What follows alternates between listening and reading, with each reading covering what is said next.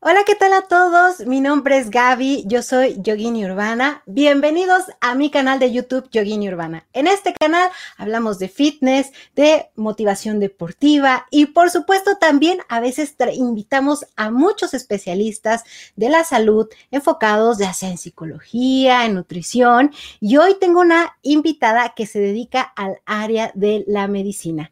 Ella es la doctora Lorena, se las voy a presentar y bienvenida. Adelante, Lorena, ¿cómo estás? Hola, muy bien. ¿Y tú? Muy bien, muchísimas gracias, Lorena. Muchas gracias por acompañarnos en, esta tarde de jueves. Agradezco, eh, agradezco contar contigo. Eh, lo que quiero contarles, antes que nada, es que Lorena y yo nos conocimos a través de la red social de TikTok, ¿verdad, Lorena? Sí, hace algunas semanas. bueno, yo creo que ya fueron como hace como dos, dos meses o un poquito más Qué rápido. Ya, se, ya pasó el tiempo. Sí, qué rápido. Eh, nos conocimos a raíz de que una chica hace su, hace un TikTok compartiendo una experiencia personal referente a, pues a una negligencia dentro de la consulta médica. Eh, a raíz de esto, se empezó a hacer muchísima polémica y algunos doctores eh, opinaron, algunos psicólogos también, nutriólogos, gente de todo tipo, eh, algunos con hate. Bueno, más bien la mayoría fue con hate, ¿verdad, Lorena? O sea, creo que, creo que el tema fue con hate. Sí, fue más atacando fuera de una visión más objetiva. así es. Y, y este, y a raíz de esto empezamos, varios especialistas de distintos, insisto, de, distintos ramos, empezamos a opinar de por qué estaba mal que uno se estuviera agrediendo a través de redes sociales a una persona por compartir una experiencia personal, que, era creo que lo más grave de todo. Y la segunda, cómo los, algunos médicos o algunos especialistas de la salud no estaban viendo el problema y lo estaban incluso haciendo más grande. Este, no sé qué quieras comentar de esta experiencia, Lorena. Bueno, creo que entre muchos de los médicos que opinaron se pudo ver que en el área de medicina muchas veces se pierde esa parte empática, esa parte humana. Y, o sea, es, es, un tema bastante complicado de explicar desde el punto de vista médico, el cómo es que un médico pierde completamente sentimientos hacia las otras personas, o sea, el ponerme en el lugar de otra persona cuando pues más bien la gente pensaría que debería ser al revés porque tratamos con humanos, ¿no? Y, tratamos de mantener la salud de todos. Pero en este tema sí, muchísima gente habló, opinó, agredió y lo peor de todo es que la persona que trataba de contar su historia terminó siendo violentada, ¿no? Y agredida por muchísima gente desconocida, que es muy fácil agarrar un teléfono, grabar un video o poner un comentario insultando y ocultarte desde tu celular, ¿no? Pero sí se notó muchísimo lo que pasa en la actualidad más que antes, que es la falta de empatía, no, no solo del personal médico, también de otras áreas, porque no solo fueron comentarios negativos del personal médico, pero sí ahora sí que salió a relucir la, falta de empatía. Fíjate, Lorena, creo que algo que pasó, este, aparte, o sea, como, tal cual lo estás comentando, es que los que empezamos a opinar sobre el punto, em, algunos, yo traté de dar mi versión un poco más objetiva, ¿no? O sea, un poco más neutral, porque quise creer que este médico en particular estaba cometiendo un error de comunicación, que no estaba entendiendo el punto, pero conforme pasaron las semanas, te empiezas a dar eh, eh, varias, te empiezas a dar cuenta de varias cosas, como que hay un sesgo de cómo pensamos, de lo que debemos de recibir nosotros como pacientes, porque pues, obviamente yo no soy médico, este, lo que debemos de recibir en consulta, el tipo de trato que debemos de tener y por el otro lado, el, aparente trato que se debe dar. Pero hubo gente como tú que fue muy claro, muy clara al puntualizar que se estaba haciendo mal y que sí se estaba ejerciendo una violencia y además se estaba fomentando dentro de redes sociales. Eh, con todo esto eh, que, te estoy comentando, me gustaría saber, ¿qué, cómo puedo diferenciar yo como paciente cuando ya hay una, cuando el, el médico o la doctora o quien sea, o el enfermero, la enfermera, el camillero incluso, ya no se está preocupando por mi salud y está evidentemente siendo un, un agresor, ya sea verbalmente, no necesariamente tiene que ser físico. Híjole. bueno, para empezar, desde el momento en el que tú te sientas incómoda o que ya sientas que algo no va por ahí, que te sientes agredida, desde ese momento tú tienes toda la libertad de expresar tu incomodidad, de expresar el, oye, ¿sabes qué? No me parece que me hables así, o oye, quizás no te entendí bien, porque igual a veces los médicos son un poco tajantes, ¿no? Por ejemplo, yo tengo una abuelita que es enferma terminal y el día que un médico le dijo a mi tía, que ella ya no tenía pues remedio, básicamente, que ya no tenía tratamiento para eliminar la enfermedad, sino que ya era terminal, ella se enojó muchísimo y dijo, es que eso es cero ético, nada más la hizo sentir mal. Y digo, ahí hay como una línea en donde podemos caer entre la vulnerabilidad y entre el que sí me está agrediendo. Y en ese momento todas las personas son libres de decir, ¿sabes qué? No me siento cómoda con este comentario, no, no te entendí muy bien, o a lo mejor me lo puedes explicar diferente o me lo puedes decir de otra manera, o si ya de plano es algo como el caso de esta chica, que digo, el doctor que hizo un video básicamente, pues le dijo que todo estaba mal, ¿no? O sea, no, no fue nada objetivo y fue completamente, digo, más de, si tú pones unas 10 personas, por lo menos 8 te van a decir que ese, ese doctor sí la agredió. Si te sientes vulnerada, si te sientes atacada, en ese momento, pues ahora sí que ya no regresa a consulta, le puedes explicar así al doctor, ¿sabes qué? No me siento a gusto y si el doctor no cambia, pues ahora sí que esto es como, una, como un noviazgo, ¿no? Encontrar a tu médico ideal, a tu nutriólogo ideal, a tu psicólogo ideal es súper difícil y sí vas a ir cambiando de uno a otro, pero si algo no te gusta, sí lo tienes que decir. Gracias, Lorena, pero además como que fue una negación total, ¿no? O sea, yo, yo sentí, insisto, como que partimos de un error de comunicación y entonces dije, bueno, a lo mejor este doctor va a corregir y va a decir, me equivoqué, no vi todo el contexto de la historia, emití un juicio y generé hate en redes sociales. De verdad, yo pensé que eso iba a pasar porque eh, piensas que una persona que se prepara tanto, ¿no? En pro de la vida, pues va a tener esa, esa capacidad de, discernir, pero creo que fue un tema más de ego, de no, no voy a reconocer. Sí. Y fue como de, no, sabes, como de, sabes que esto es como de cristalitos, de generación de cristal. Eh, eh, no fue una agresión, ustedes eh, son unos mazapanes, exageraron cuando fue una agresión muy, muy fuerte. ¿Qué puede, directa, directa, así es.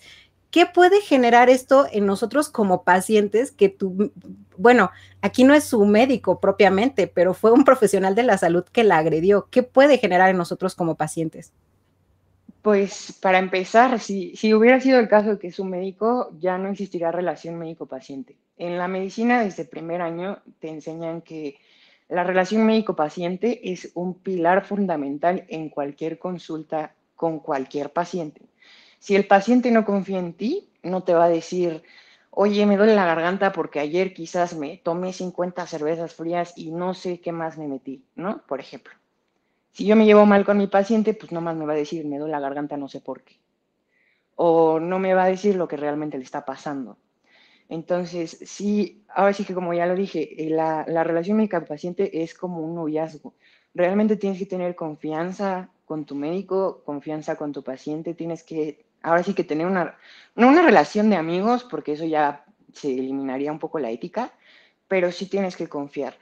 Y si yo me siento atacada por mi médico, pues obviamente ya no voy a regresar. Ahora, lo que yo pude darme cuenta, que ahora sí era un tema que yo desconocía por completo, es que muchas personas con sobrepeso y obesidad no acuden al médico porque piensan que los van a regañar, que los van a atacar y eso te perjudica a ti como paciente porque ahora me voy a enfermar y me voy a esperar a estar de gravedad para ver si me atiendo. Entonces, lo que pude haber prevenido antes de cualquier enfermedad, ahora ya va a ser una enfermedad más grave, ¿no? Entonces, esa es, esa es la manera principal en que el paciente se ve afectado.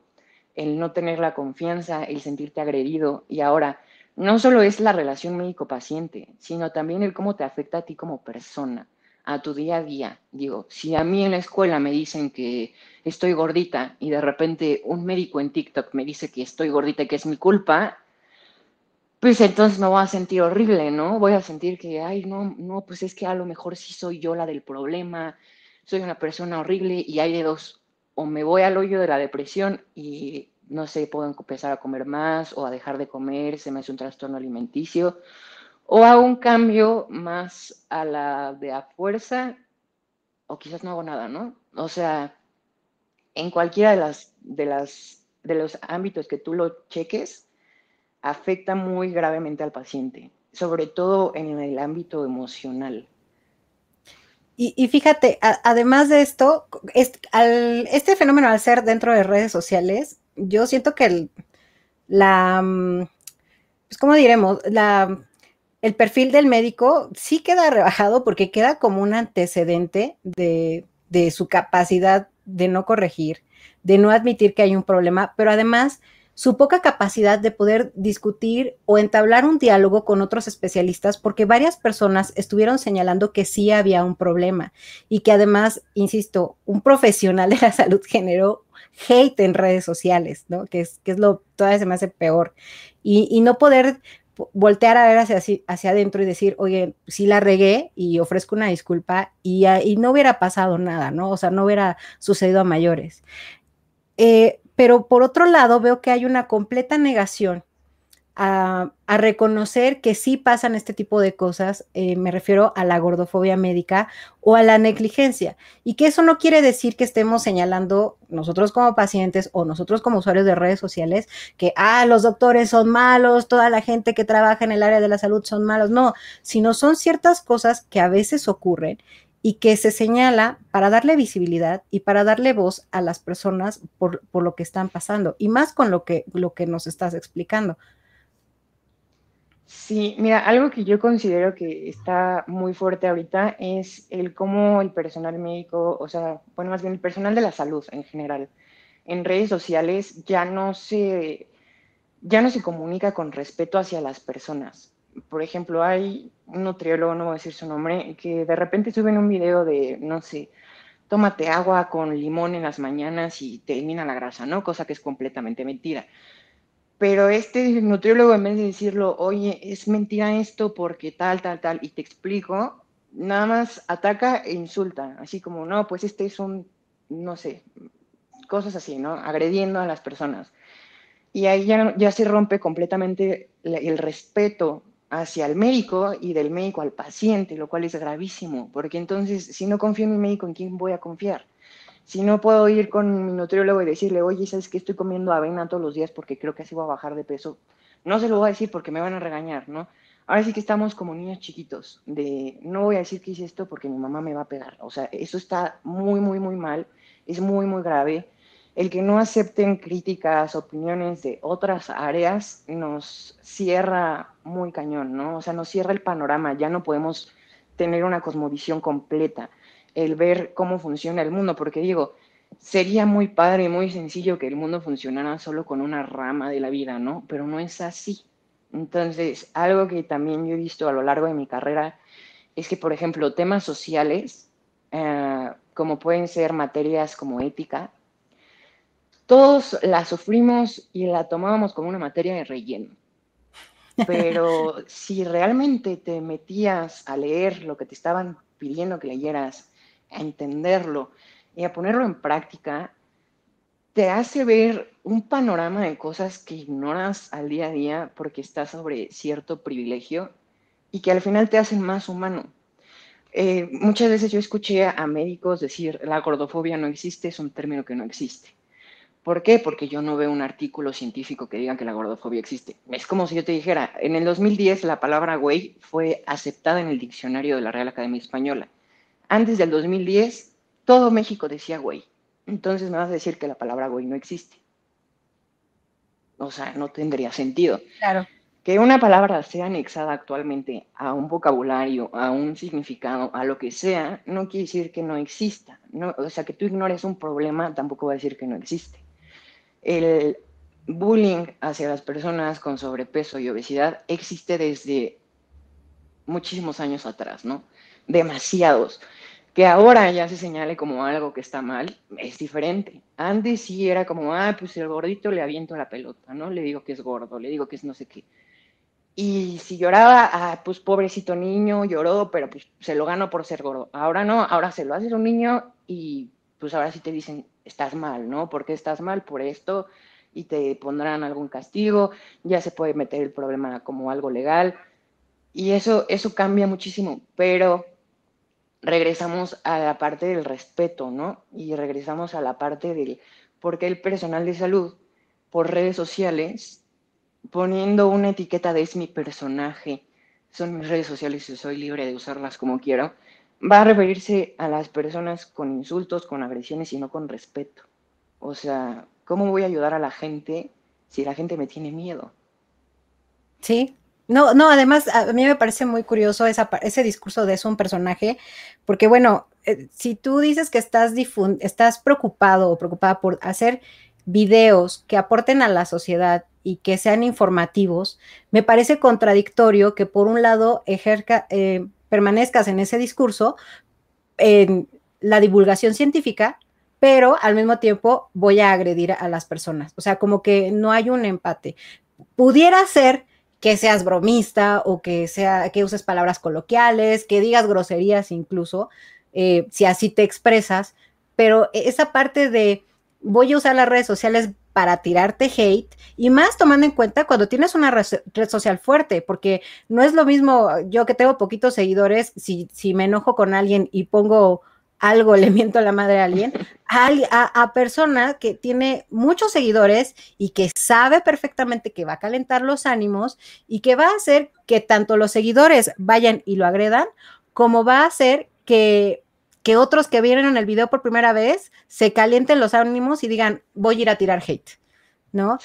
Les, recuerdo que estamos transmitiendo en vivo por mi canal de YouTube Yogini Urbana, que también estamos transmitiendo video en vivo por Twitter y por Facebook. Si quieren dejar algún comentario y quieren participar con la doctora Lorena, Adriana se subió por acá por Spaces en Twitter. Si quieres hacer un comentario, Adriana, el micrófono está abierto para ti. Hola, linda tarde. Este, primero, ay, perdón, solicité el micrófono sin saber bien de qué se estaba tratando el asunto los escucho un ratito para ponerme al tanto de, lo que están hablando. Claro que sí, claro que sí, Adriana, claro que sí, bienvenida. Este es tu espacio. Muchas gracias. Adelante. Muy bien. Eh, ahora, fíjate, ya hablando sobre este tema, eh, fíjate que el, mar, el martes hice un space y lo que sí veo es que las voces de los médicos que escuché, porque empezamos hablando el martes sobre médicos en redes sociales. Ese fue nuestro preámbulo antes de, llegar a este tema. Em, de los beneficios de que el personal de salud use esto, esto como medio de comunicación y tocar un poco la parte de la empatía. Y me interesaba mucho la empatía en consulta. Ya mencionaste la importancia de esto para que nosotros como pacientes pues no nos sintamos agredidos y luego diga, híjole, mejor no voy al doctor porque pues, voy a terminar regañada, como para qué voy. Eso puede generar otro tipo de, de problemas. Eh, en tu experiencia alrededor, en tu trabajo, con la gente que convives, ¿qué tanto es el personal de salud que no es empático con los pacientes? ¿Es, es, de menor, es mayor? ¿Es algo que debemos de estar tocando constantemente y abriendo el diálogo? ¿O, eh, y realmente estamos o realmente estamos exagerando, Lorena? Ah, miren, por lo menos en México es algo un poco curioso, ¿no? Yo he tenido la oportunidad de rotar en diferentes hospitales públicos y privados. La atención sí cambia de un público a un privado, pero se tiene que también tomar en cuenta una cosa. Eh, en el sistema público de salud de México, las citas tienen que tener un máximo de duración de 15 minutos. Eh, es muy poco tiempo. En ese tiempo, pues prácticamente se deshumaniza completamente al paciente y pues sí se ve como un número más. Es muy triste, muchos médicos desearían tener más tiempo, pero por la cantidad de gente que acude a un hospital como puede ser el Seguro Social, pues ahora sí que necesitarían que el día durara 36 horas o más. Sí, hay un poco de carencia en la empatía, pero yo creo que va más allá eh, que solamente el que sea sector público o privado. En un sector privado definitivamente los doctores tienen más tiempo, más herramientas y más, eh, ¿cómo decirlo? Más dinero, más acceso a cosas, ¿no? Que en uno público. Pero desde la formación del médico se puede ver cómo en primer año tú le preguntas a los estudiantes de medicina por qué estudiaron medicina y te van a decir, porque quiero salvar vidas, porque quiero ayudar a la gente. Y le preguntas ahorita a un estudiante de octavo semestre y te va a decir, no sé qué estoy haciendo aquí.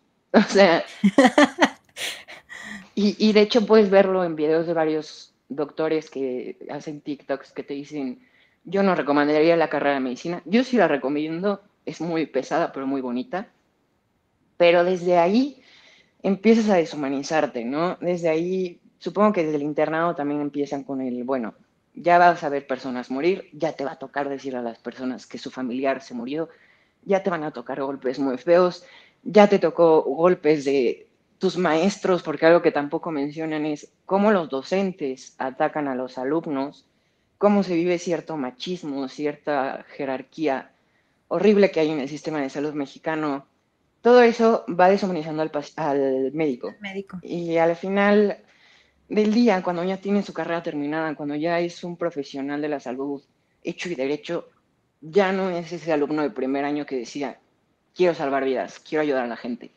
Sí es un problema muy grande. Yo añadiría a la carrera de medicina más temas sociales, más, ahora sí que abarcar más la ética, hablar más de los problemas sociales, hablar más de teorías, de cosas de esa rama, no solo ciencia porque, bueno, por lo menos yo puedo hablar desde mi vida, desde lo que yo viví, y hasta que yo no me acerqué a lo que es el movimiento feminista, yo ignoraba completamente otros temas y otras situaciones.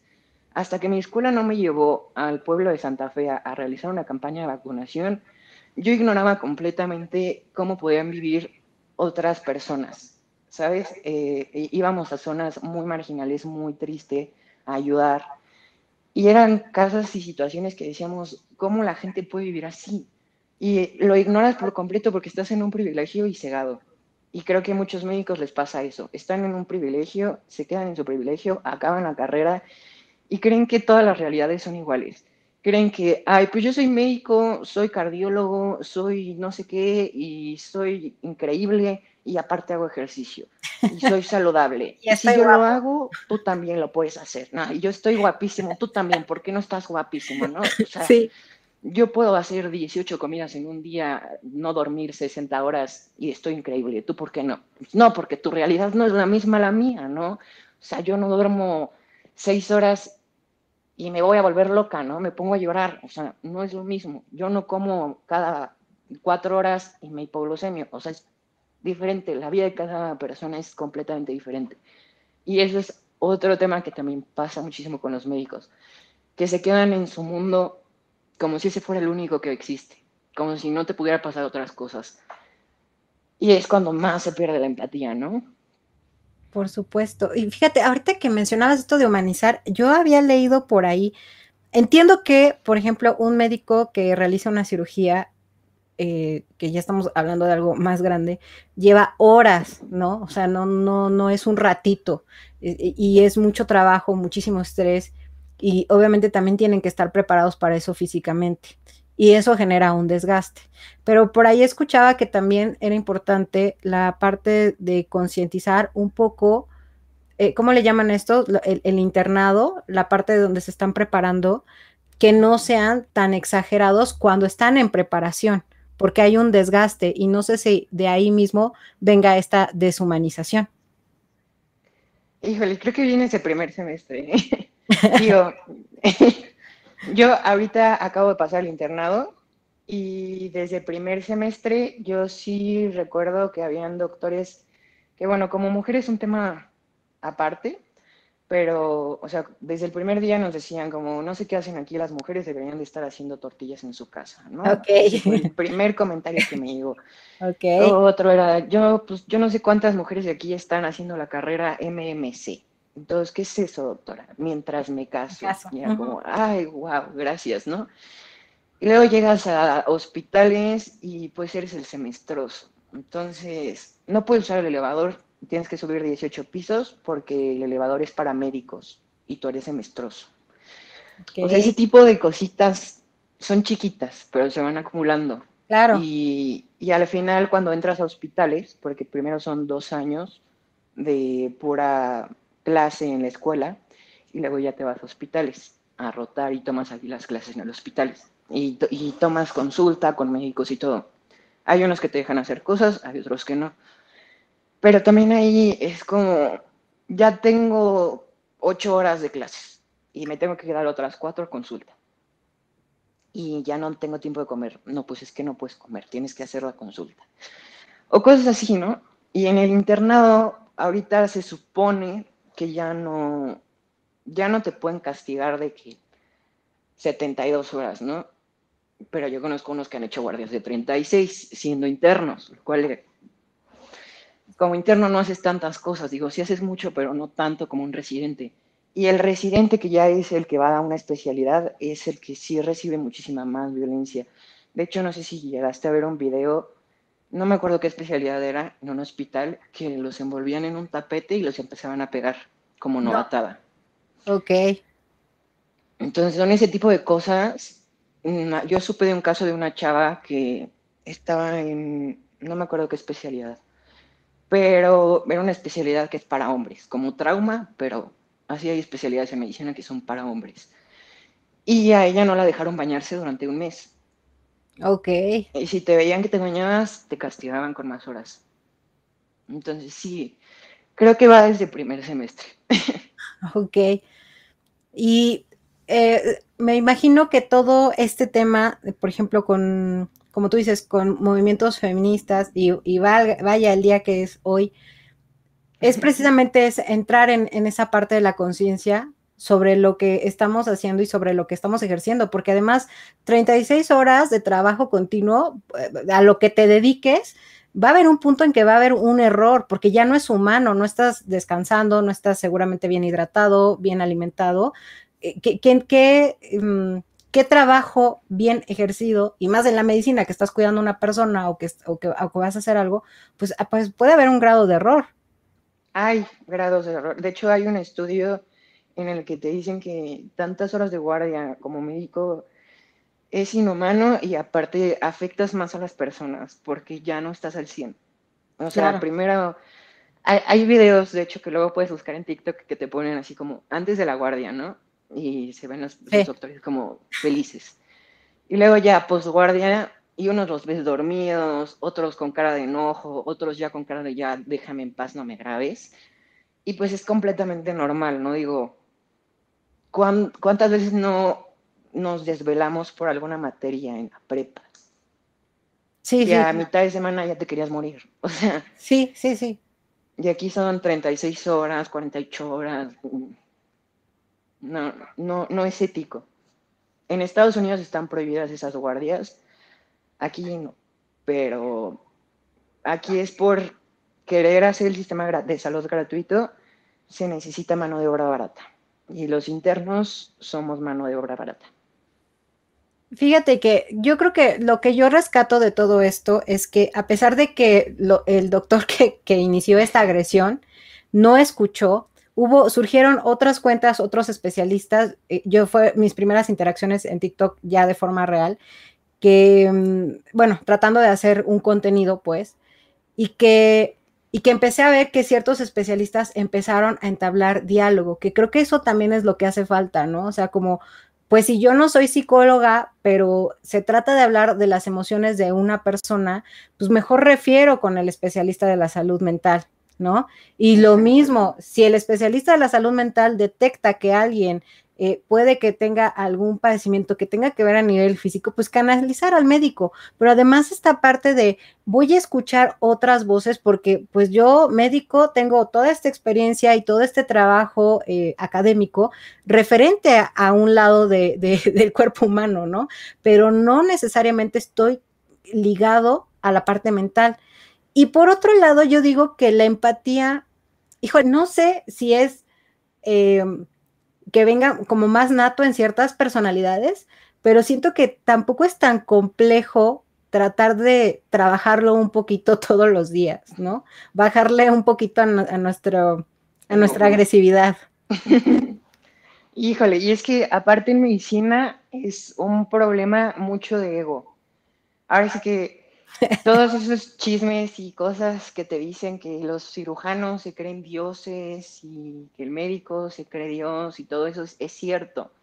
Hay un TikToker médico que dice que es Zeus, ¿no? Hijo de Zeus, o nada más. Y lo peor es que sí te creo que se lo crea. O sea, a lo largo de, de la carrera de medicina adquieres muchísimo conocimiento, te agradecen muchísimo, te echan flores muchísimo y tu ego se vuela. De hecho, si, si tú checas el perfil de los que estudiamos medicina, la mayoría son narcisistas. Entonces, recibir críticas, comentarios de alguna carrera que desde el ámbito de la medicina tú la veas como inferior, es un golpe muy fuerte al ego y que no todos están dispuestos a recibir comentarios. E incluso entre médicos también existe esa rivalidad, como, no sé, por decir, los otorrinos les dicen los sacamocos, ¿no? Los de trauma, que son albañiles. Los cirujanos, que son promiscuos, cosas así. Entonces, si tú le dices a un cirujano y tú eres otorrino y dices, oye, estás haciendo esto mal, te va a decir como, ay, mira, no te pregunté, ¿no? Yo lo estoy haciendo bien porque yo lo digo, punto. Claro. Entonces, es, es un problema que va mucho en el área de medicina desde el, desde el perfil que tienen. Y yo creo que todos los médicos deberíamos ir a terapia y deberíamos aprender a recibir críticas y recibir comentarios y analizar y buscar más información. Porque si bien es cierto, el médico no es como tal experto en el área, por ejemplo, de psicología, sí llevamos temas de psicología y de psiquiatría y, y sí los tenemos que, tenemos que ampliar ese conocimiento para poder aplicarlo pero pues definitivamente yo no voy a saber todo lo que sabe un psicólogo de terapia cognitivo-conductual, ¿no? Pues no, no, no, no es mi área. Y, y, el hecho de que un psicólogo te diga, oye, ¿sabes qué? Estás agrediendo a esta persona, pues sí debes de decir, ¿por qué?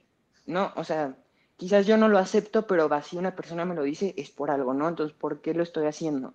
Y ver cómo modificar esa parte lo cual, pues ahora sí, es, es, muy difícil porque creo que a todo ser humano le cuesta trabajo aceptar que, que se equivocó.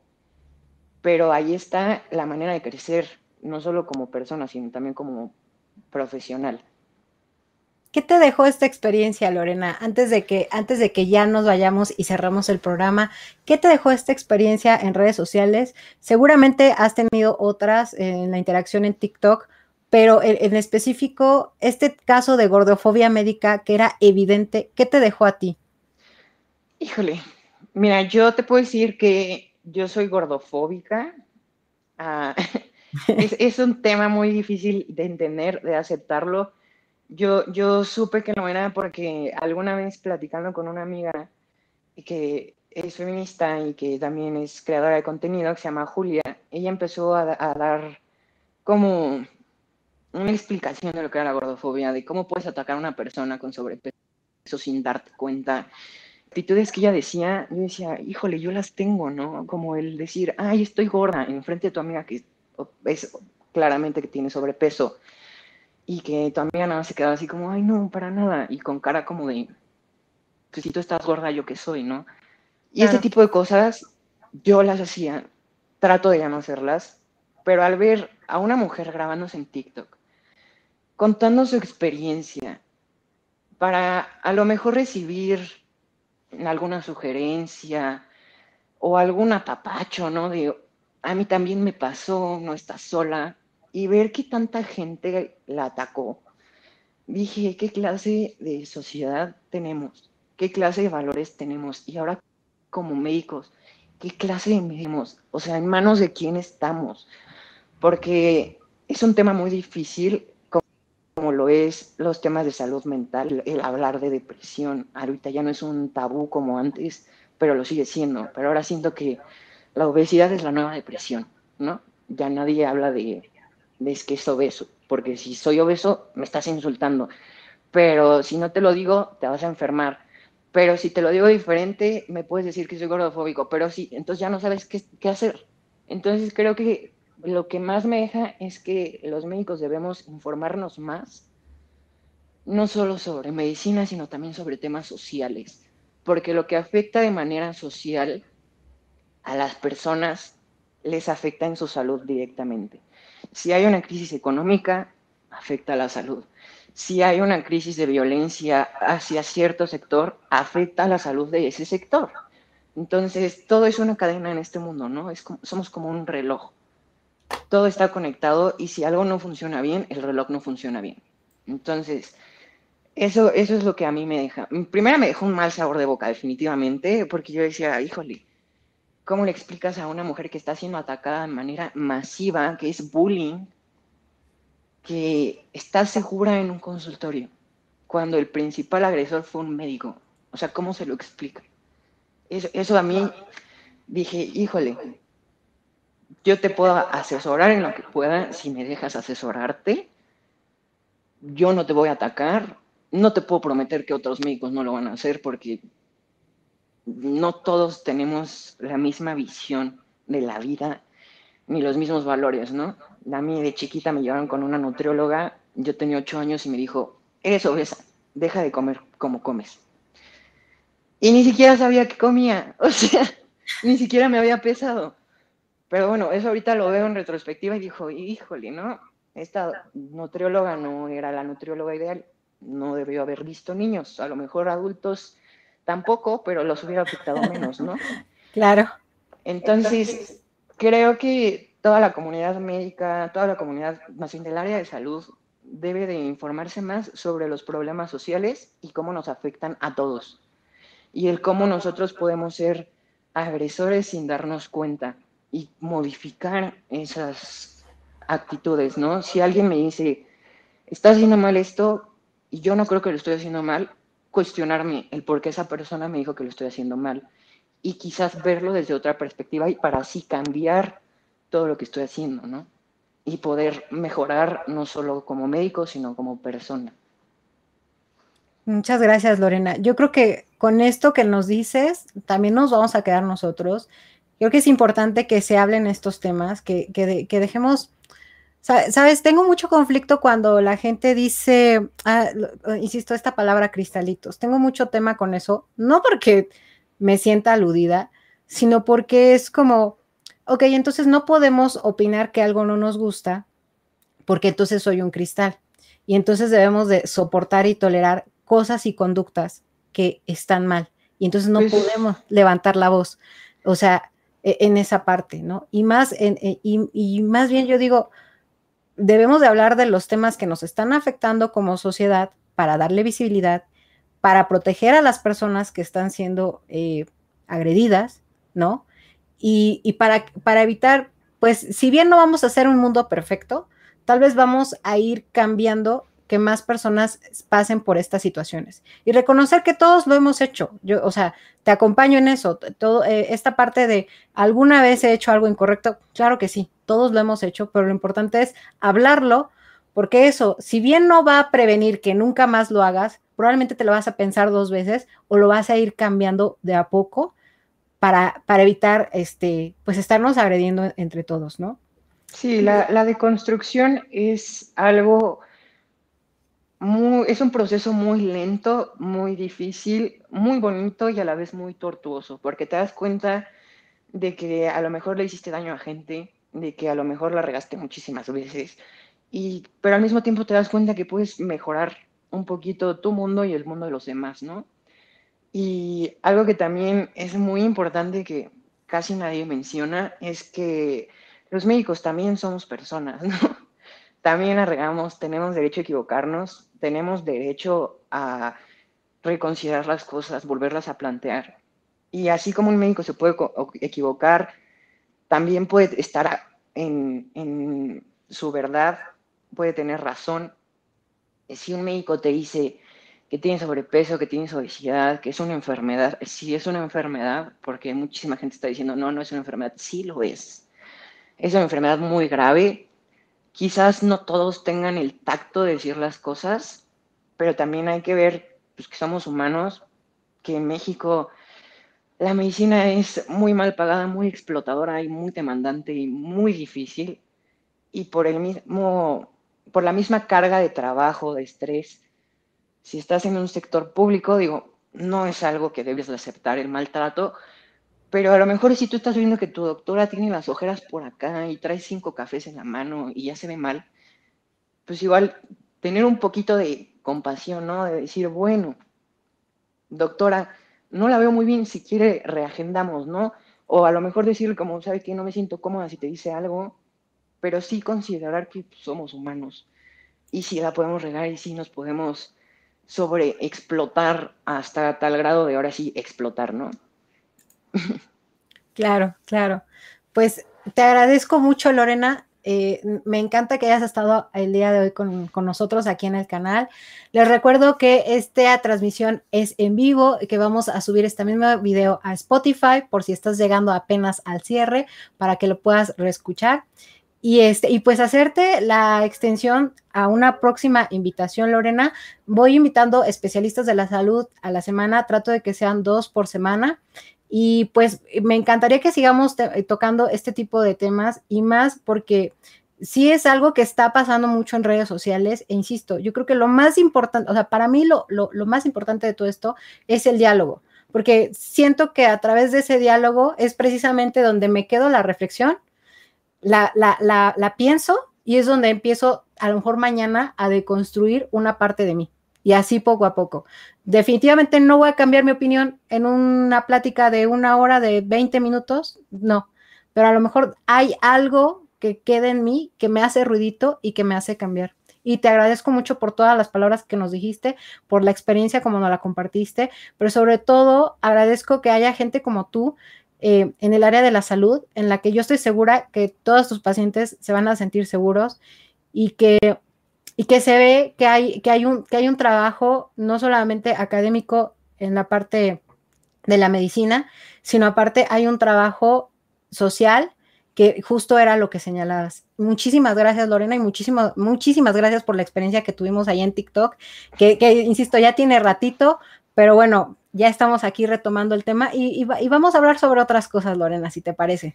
Sí, cuando quieras y muchas gracias por invitarme. Y bueno, yo también quiero invitarlos a todos los que nos están viendo, a ti también, por supuesto, a que si van a un consultorio y les diagnostican algo, tienen alguna duda, lo que sea, lo cuestionen siempre. Nunca se queden, también si ven a un TikTok que te digan que el cielo es violeta, tú te cuestiones por qué cuestiones, por qué pidas fuentes.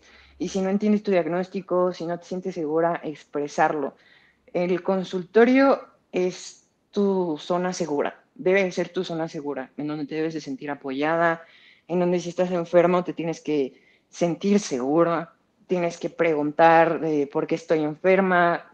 Ahora sí que el médico tiene la obligación de contestar todas las preguntas que tú necesites responder y tiene la obligación de explicarte absolutamente todo de 18 mil maneras si es necesario y sobre todo tiene la obligación de respetarte. Entonces, tengan mucho cuidado también con lo que ven en internet, no lo crean todo. Y cuando tú me digas, yo estoy dispuesta a volver a estar aquí. Muchísimas gracias, Lorena. Muchas gracias. Síganla en sus redes sociales. Abajo están en TikTok como Lorena RH y también en Instagram como Lorena-RH. Muchas gracias, Lorena, y nos vemos en un próximo episodio. Bye. Gracias a ti. Bye. Muchas gracias. Gracias, Lorena. Bye.